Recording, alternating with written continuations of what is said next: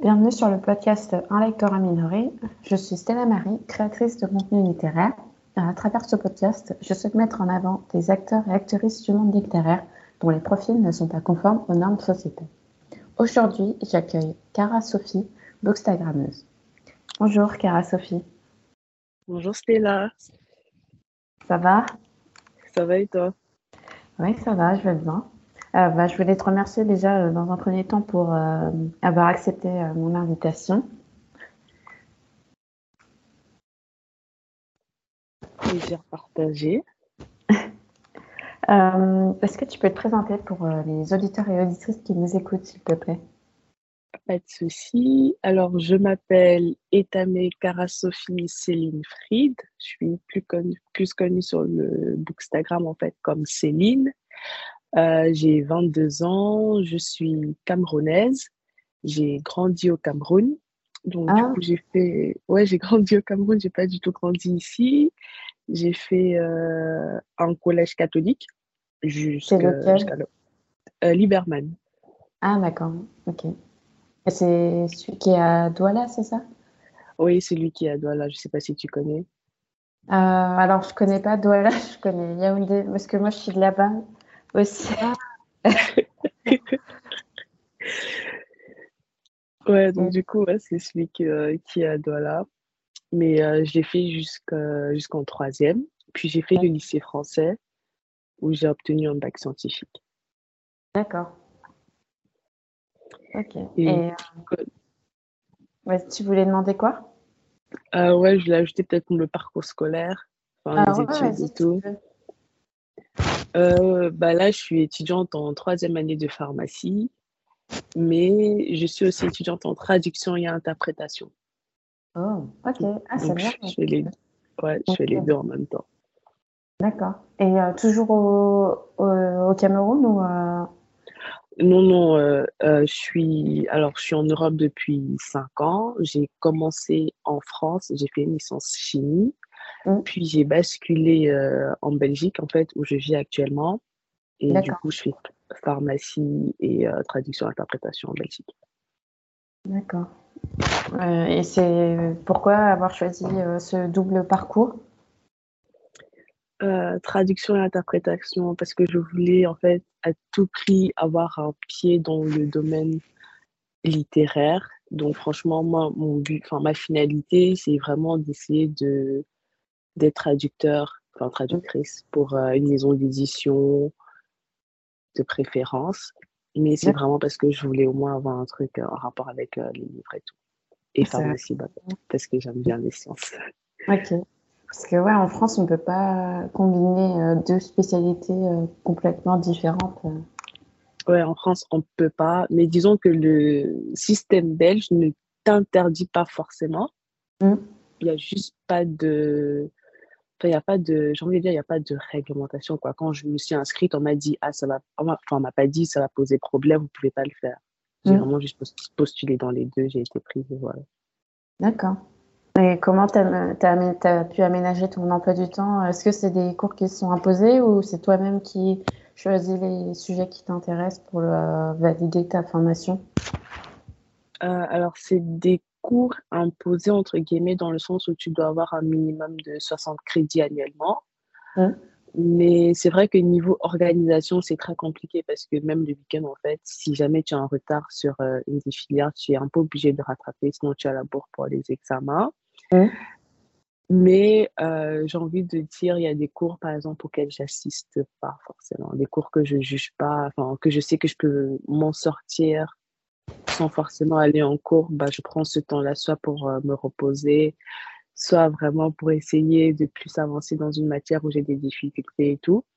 Mmh. En général, c'est les classiques. Hein. C'est, en général, c'est des matières comme anglais qu'on met de côté parce que tu te dis, bon, l'anglais, normalement, tu peux te débrouiller un peu. Euh, tu peux tout trouver en ligne.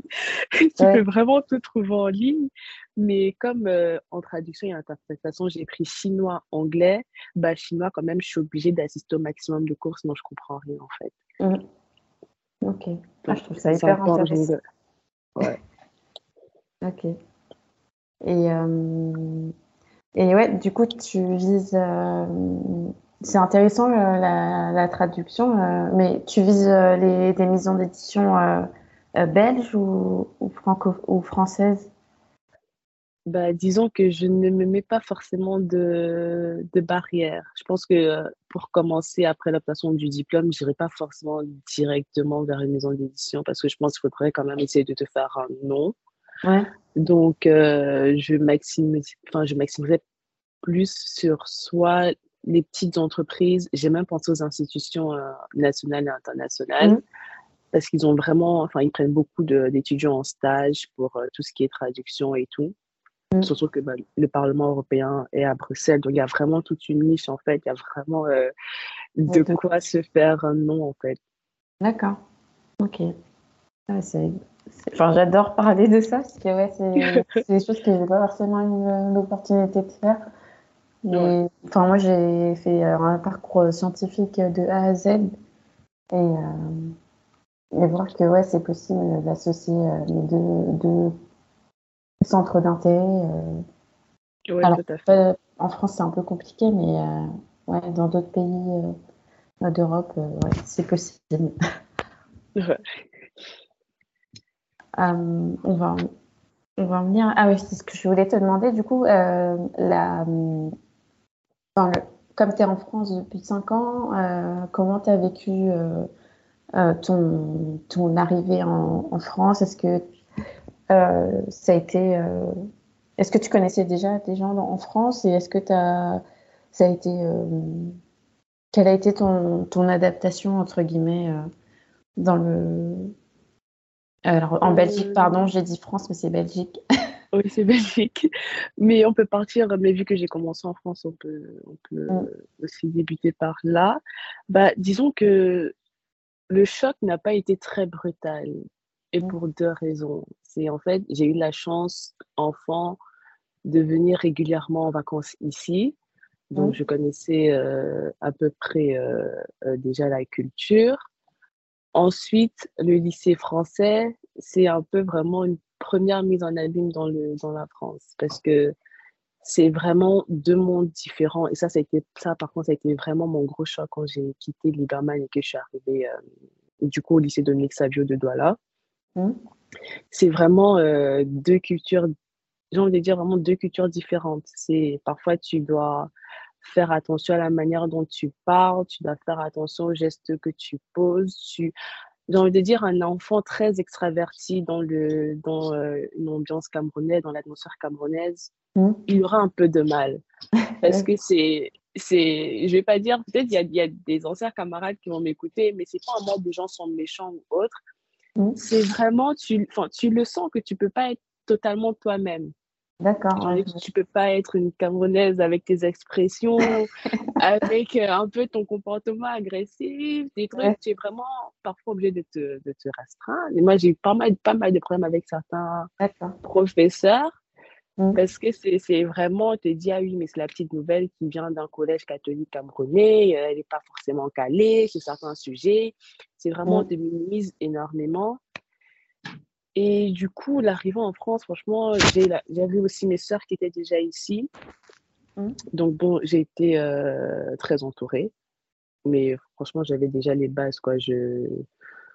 L'intégration n'a pas été très, très compliquée, quoi. Pareil, même en Belgique, c'est, en Belgique, c'est, ils sont d'ailleurs plus ouverts en fait que les, que les Français. En tout cas, je trouve, surtout à l'université. Donc ouais, même ici, ça a été, c'est pas mal en tout cas. Ok, bah, tant mieux si tu te sens bien, euh, c'est le principal. Euh, on va revenir à ton activité de d'Instagrammeuse. Euh, quand est-ce que tu t'es lancée sur les réseaux et quelles ont été ouais, tes, tes motivations? Qu'est-ce qui t'a donné envie? Alors, je me suis lancée dans la communauté de Bookstagrammeuse il y a deux, non, trois ans. Oui, trois ans. pourquoi hmm, Ça fait un peu.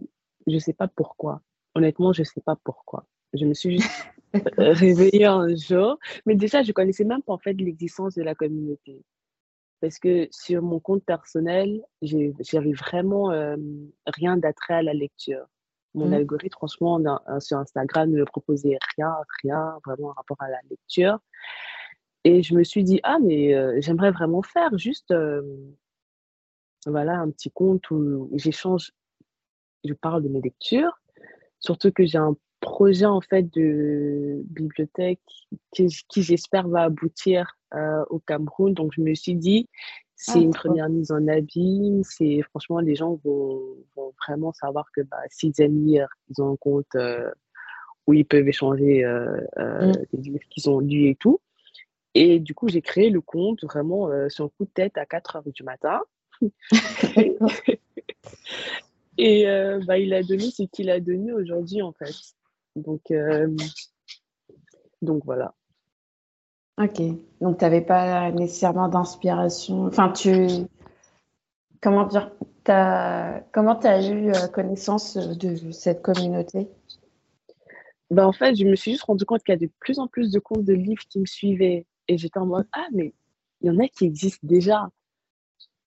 Et c'est comme ça que dans une semaine, j'ai appris les codes, j'ai appris euh, bah, les euh, grandes maisons d'édition, j'ai appris, euh, enfin, j'ai surtout découvert, découvert en fait les grandes maisons d'édition, les gros comptes, euh, les techniques aussi, tout ce qui est hashtag, tout ce qui est réel, les formats mmh. que les gens appréciaient. C'est vraiment, euh, je connaissais vraiment, j'avais vraiment aucune base.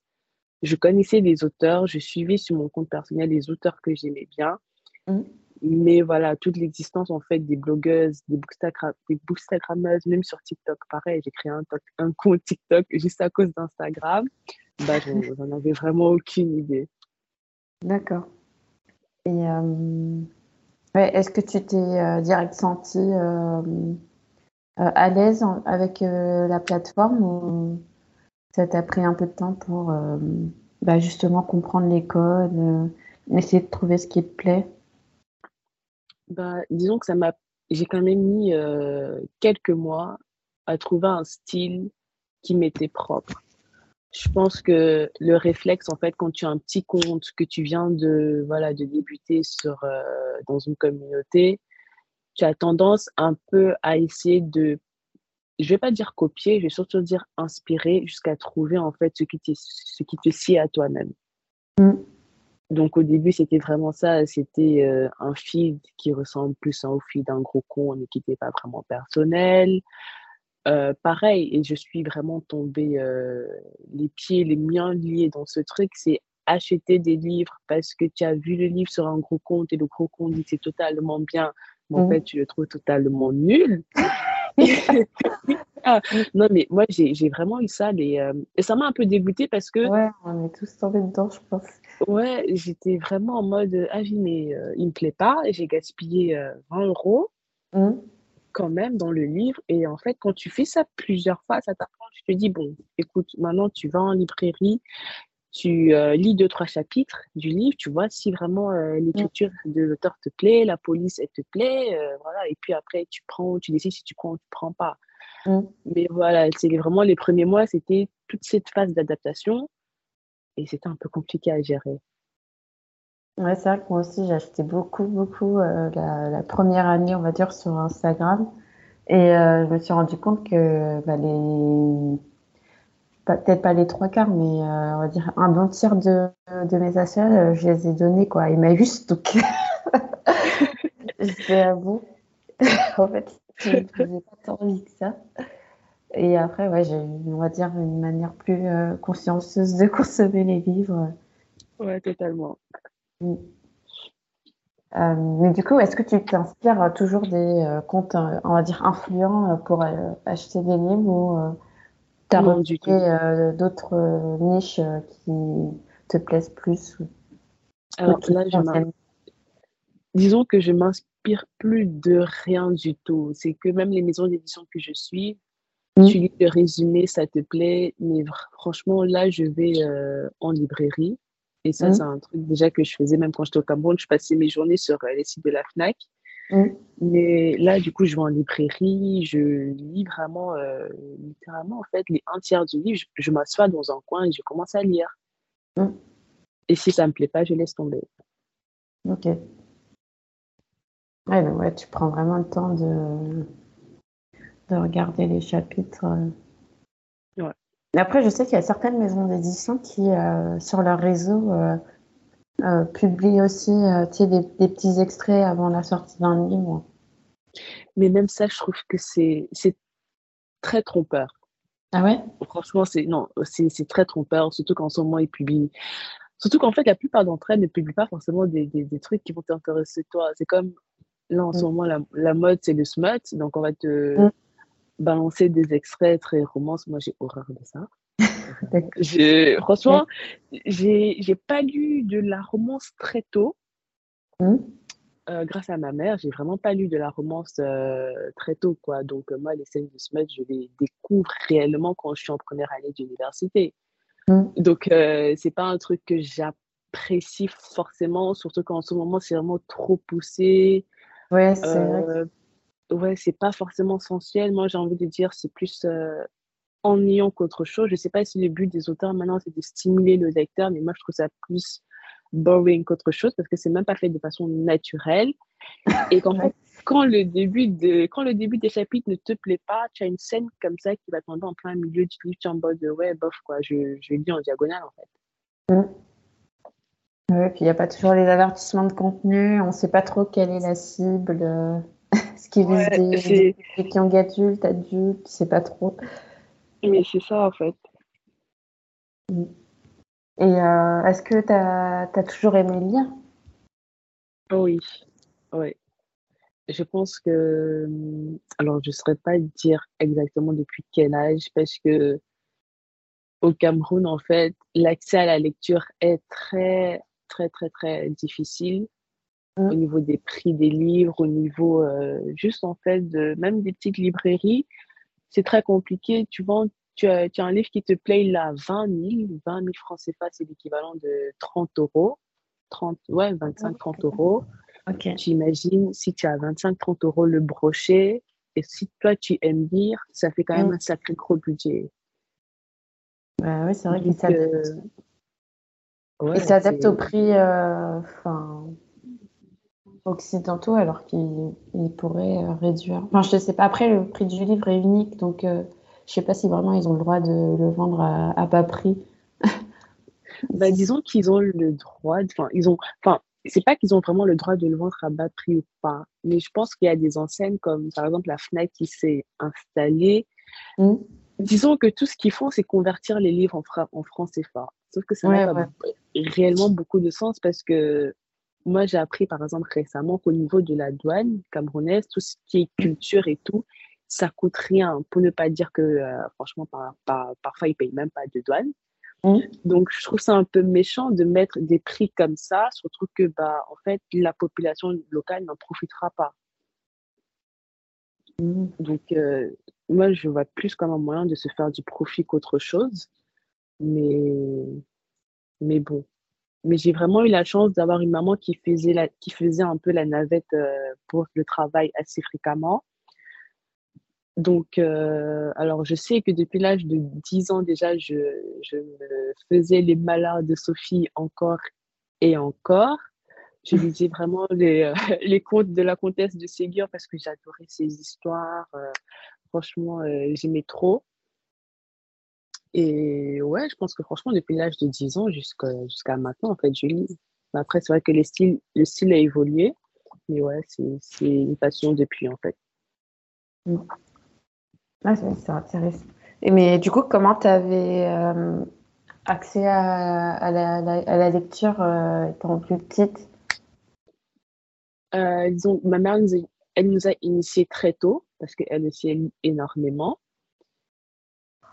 Et du coup, on faisait, enfin, je faisais parce que je suis la seule de mes frères et sœurs qui lit vraiment, mais du coup, je faisais des listes en fait je faisais vraiment des, des, des listes en fait. Elle, m'a vraiment transmis euh, le goût pour la lecture. D'accord. Ouais, c'est intéressant. Du coup, ouais, tu partages avec elle. Est-ce que tu partages encore avec elle euh, les lectures que tu fais maintenant ou, ou c'est juste sur les réseaux euh? Principalement sur les, sur, les réseaux, avec elle de temps en temps. quand, quand voilà, je sais vraiment que euh, j'ai lu un livre qui va vraiment lui plaire, je dis Ah, maman, euh, je pense que tu pourrais vraiment aimer ce livre. Je lui donne le résumé. Elle me dit Ah, c'est génial. En plus, elle a une liseuse, donc euh, c'est assez facile d'accès. Mmh. D'accord. Et c'est quoi, du coup, ton, ton ou tes genres de prédilection? On va dire essentiellement fantasy. Je, je, je dis pas romance. Enfin, je peux dire romance, mais on va dire. Euh, euh, je n'apprécie pas forcément la new romance. C'est un peu étrange. C'est que j'aime bien lire de la romance, mais il y a, y a vraiment des critères. Euh, je suis un peu. c'est pas vraiment que je suis exigeante, mais je pense avec l'âge, il y a des trucs, par exemple, que j'arrive plus forcément à lire. C'est des, des trucs que tu dévorais euh, avant, mais c'est des trucs que j'arrive plus forcément à lire. Mais on va dire fantasy et romance. D'accord. Et euh, est-ce que tu as une, une recommandation pour, euh, pour chaque genre alors, dans tout ce qui est, euh, je vais mélanger, je vais faire fantasy et science-fiction. J'ai mélangé les deux. Euh, il y a une saga que j'ai adorée quand j'étais en cinquième et que j'adore toujours aujourd'hui. C'est euh, La malédiction du tigre de Colin Hook. C'est vraiment ah, c'est, franchement, ça, c'est un, gros pavé euh, que j'ai dévoré en quelques semaines. Je n'ai jamais autant lu une, saga de ma vie. Mais c'est un peu sur euh, la mythologie indienne. D'accord. C'est l'histoire d'un prince voilà, qui a été transformé en tigre il y, a des, il y a des millénaires. Et puis dans le présent, il rencontre une fille. Mais bref, il essaie vraiment un peu de du coup, rompre la malédiction. Et tu as vraiment toute euh, l'atmosphère en fait, mythologique indien qui est juste remarquable. Hum, qu'est-ce que je pourrais conseiller d'autre? Ah oui, il y a la saga des gemmes.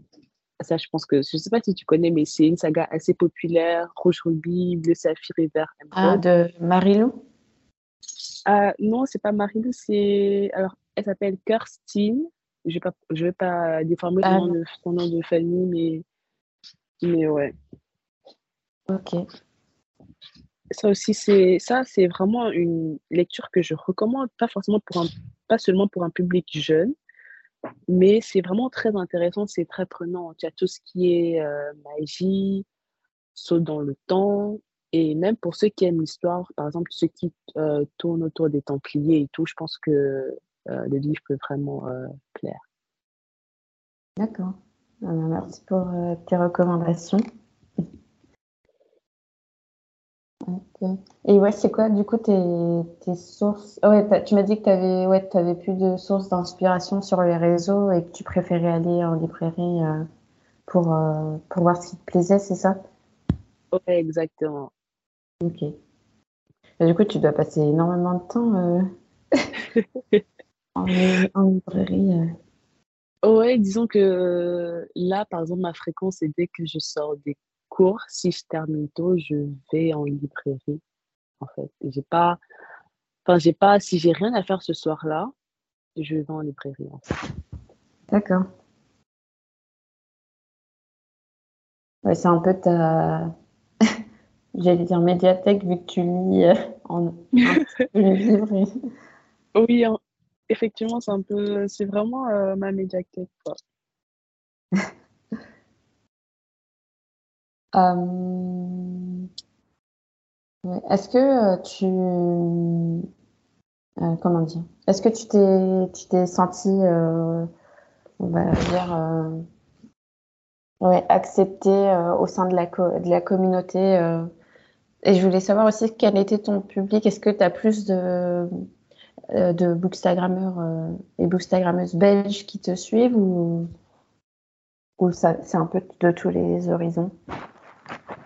Euh, j'ai l'impression que c'est un peu de tous les horizons, mais je pense que j'ai beaucoup plus un public européen qu'un public africain, par exemple.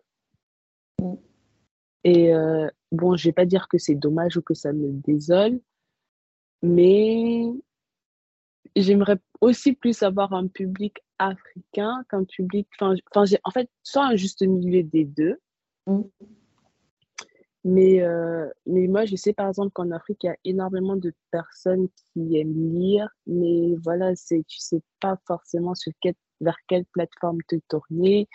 Tu sais pas forcément, euh, voilà, avec qui, enfin, tu n'as pas franchement de personnes avec qui échanger. Moi, j'ai souffert de ça, par exemple, des livres que je lisais, j'avais, parce que franchement, dans mon entourage, même au niveau des copains et des copines, j'avais très peu d'amis qui lisaient. Euh, pour dire que j'en avais que deux d'ailleurs je crois. Oui. Et du coup, bah, en fait, c'est souvent très compliqué quand tu veux échanger d'un livre avec euh, plusieurs personnes. Tu te retiens un peu la barrière et tu en mode Ah, mais moi, je ne lis pas et tout. Mais, mais ouais, j'ai plus un public, on va dire, européen, de ce que je vois en tout cas sur les au niveau des statistiques. D'accord. Ouais, et tu penses que c'est parce que c'est par rapport aux lectures que tu proposes ou...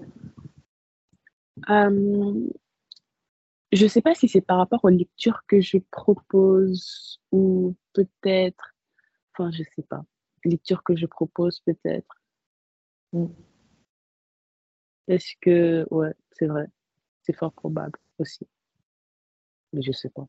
Je, franchement, je n'ai aucune idée. J'ai vraiment aucune idée du pourquoi et du comment en fait. Mm. J'essaie, ah, parfois j'essaie de, réfléchir, mais je ne sais pas. Mm. Ouais, peut-être par rapport aussi à ta à ta localisation, enfin, du fait que. Après, je sais pas si tu mets euh, sur les réseaux que tu es euh, belge, mais euh, peut-être que des fois, on va peut-être, par rapport à. en fonction de ta localisation, on va peut-être te proposer des gens qui sont plus proches de toi, je sais pas.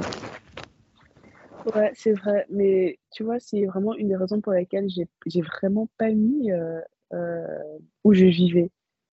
Ni dans ma bio, euh, même dans les publications, quand je mets des localisations, c'est jamais où je vis, c'est soit je suis en vacances mm. et euh, je mets la localisation, mais, mais bon, après, je me dis, ça fait, ça fait que trois ans, trois ans, trois ans, c'est pas énorme. Mm. Donc, je me dis, ça fait que trois ans sur le compte, laisse le temps aux gens de te, euh, de te, de te découvrir et tout. Mm. c'est vrai, c'est assez euh, récent, entre guillemets. Et euh, est-ce que tu as euh, des, projets littéraires que tu es en train de, sur lesquels tu es en train de, travailler et que tu as envie de, pas de divulguer, mais d'en parler Alors, j'ai un projet d'écriture que j'aimerais bien, enfin, que j'aimerais voir aboutir. Mmh. Je pense que je pense qu'on écrit un peu tout sur euh, sur Bookstagram, mais ça c'est vraiment un projet euh, qui me tient à cœur. Par contre, mmh. c'est je vais euh, je vais pas spoiler, mais je vais juste te dire c'est un peu sur tout ce qui est mythologie. D'accord. Et, et, notamment celle des Yoruba franchement, c'est vraiment un truc. Euh, je suis vraiment très calée euh, sur mythologie, quoi, sur euh, tout ce qui est mythologie, qu'elle soit grecque, qu'elle soit africaine, c'est vraiment mon centre d'intérêt. Franchement, petite, je m'amusais à dessiner des panthéons. Et... non, mais je m'amusais vraiment à retracer les panthéons, à faire des dessins, à dessiner les différents dieux, les, différents, les différentes divinités. Et ce livre, c'est vraiment sur la mythologie des, des Orishas, en fait. Ah, c'est trop bien.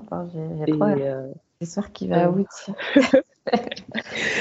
ah, mais j'espère que j'espère vraiment que enfin disons que le manuscrit est pratiquement terminé mais c'est mais c'est pareil parfois tu as l'impression que ce que tu écris n'est pas forcément bon mmh. et puis euh, l'atmosphère actuelle en tant que, ouais, que personne étrangère ouais c'est mmh. vraiment une remise en question c'est parfois tu te demandes, mais est-ce que tu vas attirer le public?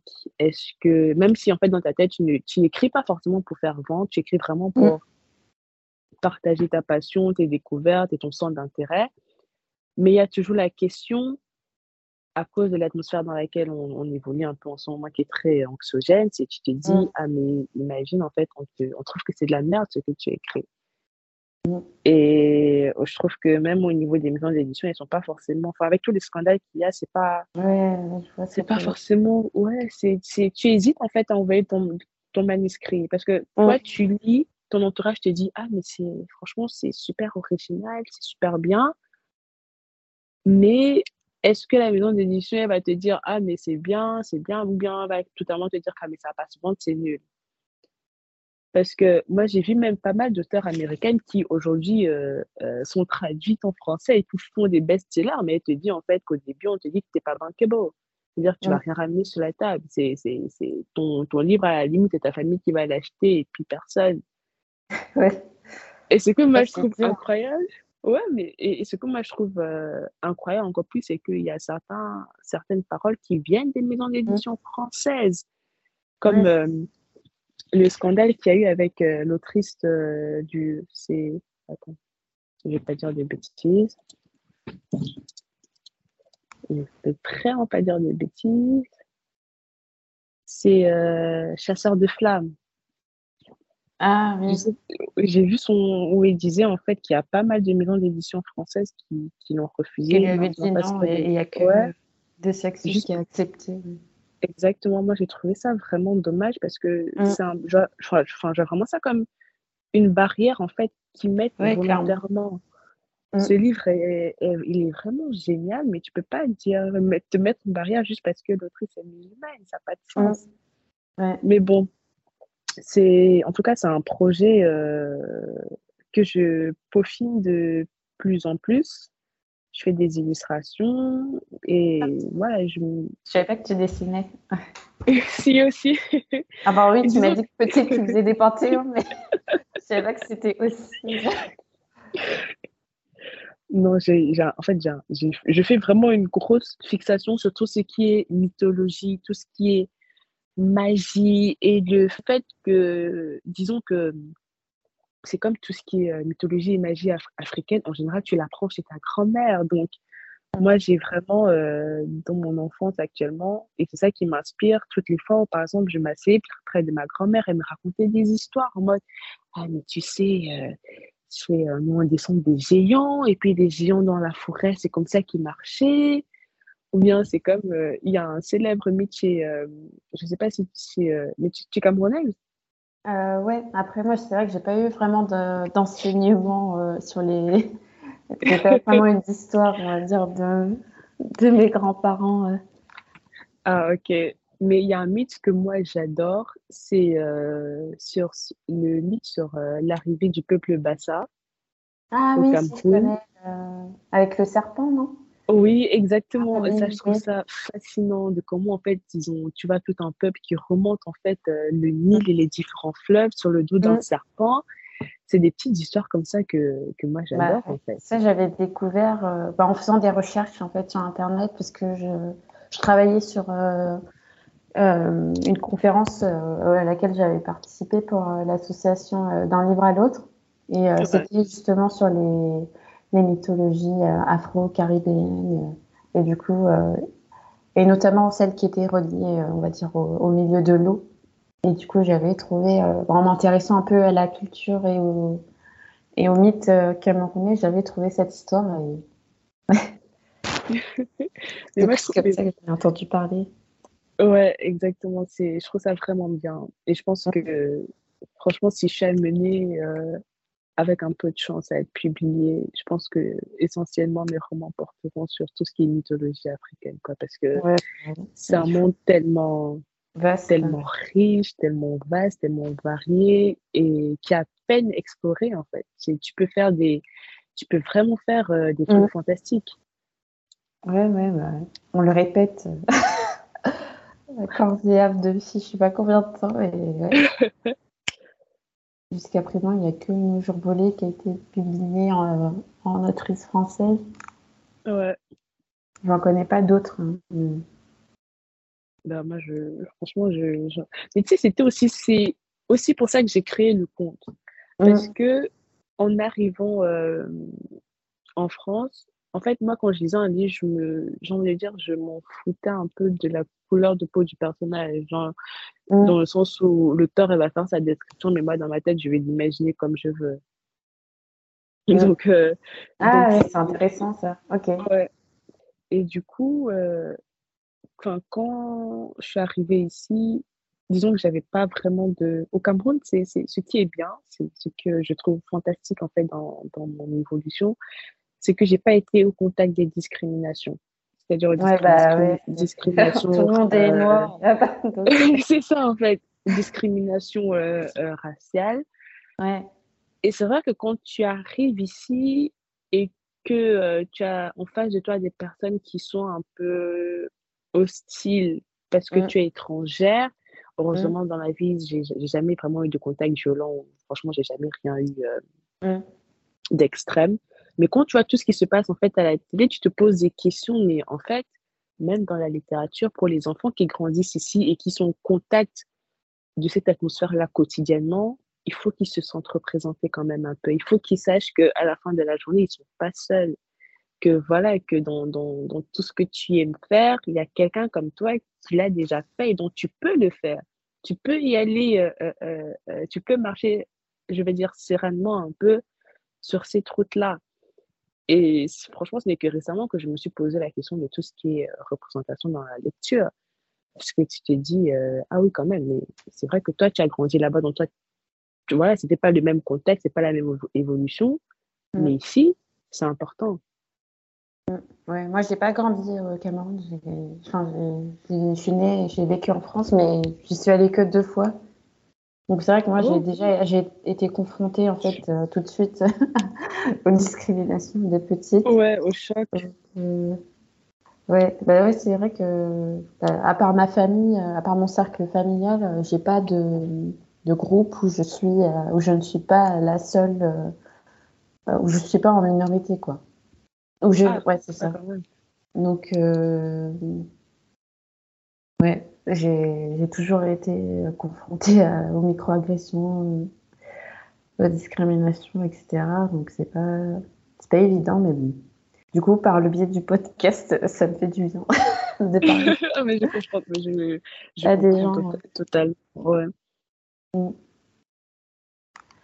Euh, bah, ouais. En tout cas, ouais, j'espère que ça va, ça va aboutir. Euh, et euh, ouais, du coup, tu m'as parlé aussi de la librairie euh, que tu voudrais ouvrir au Cameroun, c'est ça? Est-ce que tu peux en toucher deux mots? Bah déjà, avant toute chose, sachez que j'ai 22 ans, je suis étudiante et ça, c'est vraiment mon rêve. Donc, mm. c'est pas un truc qui arrivera l'année prochaine, malheureusement. Même si je pourrais, je pourrais mettre tout mon, enfin, je mets vraiment tout mon amour dans ce, dans ce projet, mais euh, disons que on va aller sur une base de 4 à 5 ans de délai quand même. Je préfère prévenir pour pas qu'après on me mette la pression. Et ben en fait, c'est alors je suis vraiment à cheval entre la bibliothèque classique, j'ai envie de dire un peu comme les bibliothèques municipales ici, parce que ça c'est pareil, euh, on n'en a, on en a pas. Mm. Et euh, la librairie où tu peux en fait venir acheter des livres à des prix euh, totalement raisonnables, quoi. D'accord. Donc c'est vraiment les deux gros projets sur lesquels je travaille et je pense que celui qui sera probablement mis en avant en premier, c'est euh, celui de la bibliothèque. Parce qu'en fait, j'ai fait, alors j'ai fait un sondage il y a quelques mois, vraiment euh, euh, auprès de mon entourage camerounais, de mes anciens camarades de classe, de collège, essentiellement de Liberman. Et ils ont mmh. vraiment partagé, j'ai vraiment réussi quand même à avoir entre 700 à 800 réponses, ce qui est génial. Et je me suis rendu compte que la demande, en fait, était très forte par rapport aux mmh. bibliothèques. Mmh. Vraiment, le, fait de pouvoir venir emprunter un livre et rentrer lire chez toi, peu importe le genre, mmh. un espace où tu peux venir travailler, préparer tes examens, mais vraiment, euh, du coup, en fonction de, du système scolaire camerounais. C'est vraiment toute cette atmosphère, en fait, qui ne voit un peu, j'ai envie de dire, que sur les réseaux, une atmosphère sereine, j'ai envie de dire, qui est vraiment très, très, très demandé, quoi. Mm. Et moi qui pensais, euh, et moi je pensais vraiment aussi que les Camerounais parfois ne lisaient pas trop. C'est pas qu'ils ne lisent pas trop, c'est qu'ils n'y ont pas accès tout simplement. Même, euh, c'est ça. Moi, je vois souvent des petites blagues sur les réseaux sociaux en mode de mais moi, vous savez, même pour lire un manga, je devais faire genre des kilomètres pour aller acheter. Alors, il y a le, le, le fameux euh, endroit où, en général, on vend les livres. Ça, ça s'appelle le poteau. Mmh. Je mets, mais t'as pas grandi comme moi, donc je suis pas sûre que tu connais cette expression. Et en fait, y a, tu trouves de tout. Tu trouves vraiment euh, les livres, euh, mais en général, c'est des livres d'occasion des livres par rapport au système camerounais, des livres un peu qui viennent d'ailleurs. Bref, les, les, fournisseurs, ils prennent un peu partout. Mm. Et en général, c'est des livres qui ne sont pas forcément en très bon état. Donc, parfois, les Camerounais en ligne sont là en mode vie et puis tu devais deviner la suite. Et tout. mais, mais, ouais, du coup, c'est vraiment le projet qui me, qui me tient à cœur. Et disons que là, je fais surtout un travail administratif. J'essaie vraiment de me documenter sur tout ce qui est réglementation. Est-ce qu'il y a moyen de faire passer ça un peu comme un truc associatif mm. et euh, ouvrir la porte en fait aux dons? Et ouais, c'est un peu ça le gros travail en fait de, que je me suis imposé les cinq euh, prochaines années. Ok. Mais en tout cas, ouais, c'est un projet très très honorable et, et euh, je serais J'espère que je suivrai l'actualité. C'est ça les prochaines années. euh, on va arriver à la fin du podcast. Euh, Est-ce que tu as un ou une invitée que tu verrais euh, sur ce podcast? Euh, Attendez-moi deux minutes, hein, parce que je. Attendez-moi juste oui, pas de souci. Hum, alors, il y a une il y a une personne que j'aime beaucoup. Et je crois que son pseudo sur Instagram, c'est ALS Lecture. D'accord, ça Elle est très gentille. Elle est très gentille. Elle est vraiment euh, très, très, très sympa. Ça marche. Bah, merci pour euh, ta recours. Et euh, est-ce que tu peux rappeler aux, aux auditeurs et auditrices où est-ce qu'on peut te retrouver, s'il te plaît? Alors, vous pouvez euh, principalement me trouver sur Instagram sous le pseudonyme Just Reading Books et avec les mêmes pseudonymes en fait sur TikTok aussi. Ok. Euh, mais écoute, Cara Sophie, c'était un plaisir d'échanger avec toi euh, sur tout ce qui est développement d'accès à la lecture, projet d'écriture. C'était hyper inspirant. Euh, j'espère que ça t'a plu. oui, ça m'a vraiment beaucoup plu. En tout cas, euh, c'était très agréable. Et euh, je vais remercier également les auditeurs et auditrices d'avoir écouté cet épisode d'un lecteur amélioré. Et je vous dis à tous et à toutes à très bientôt.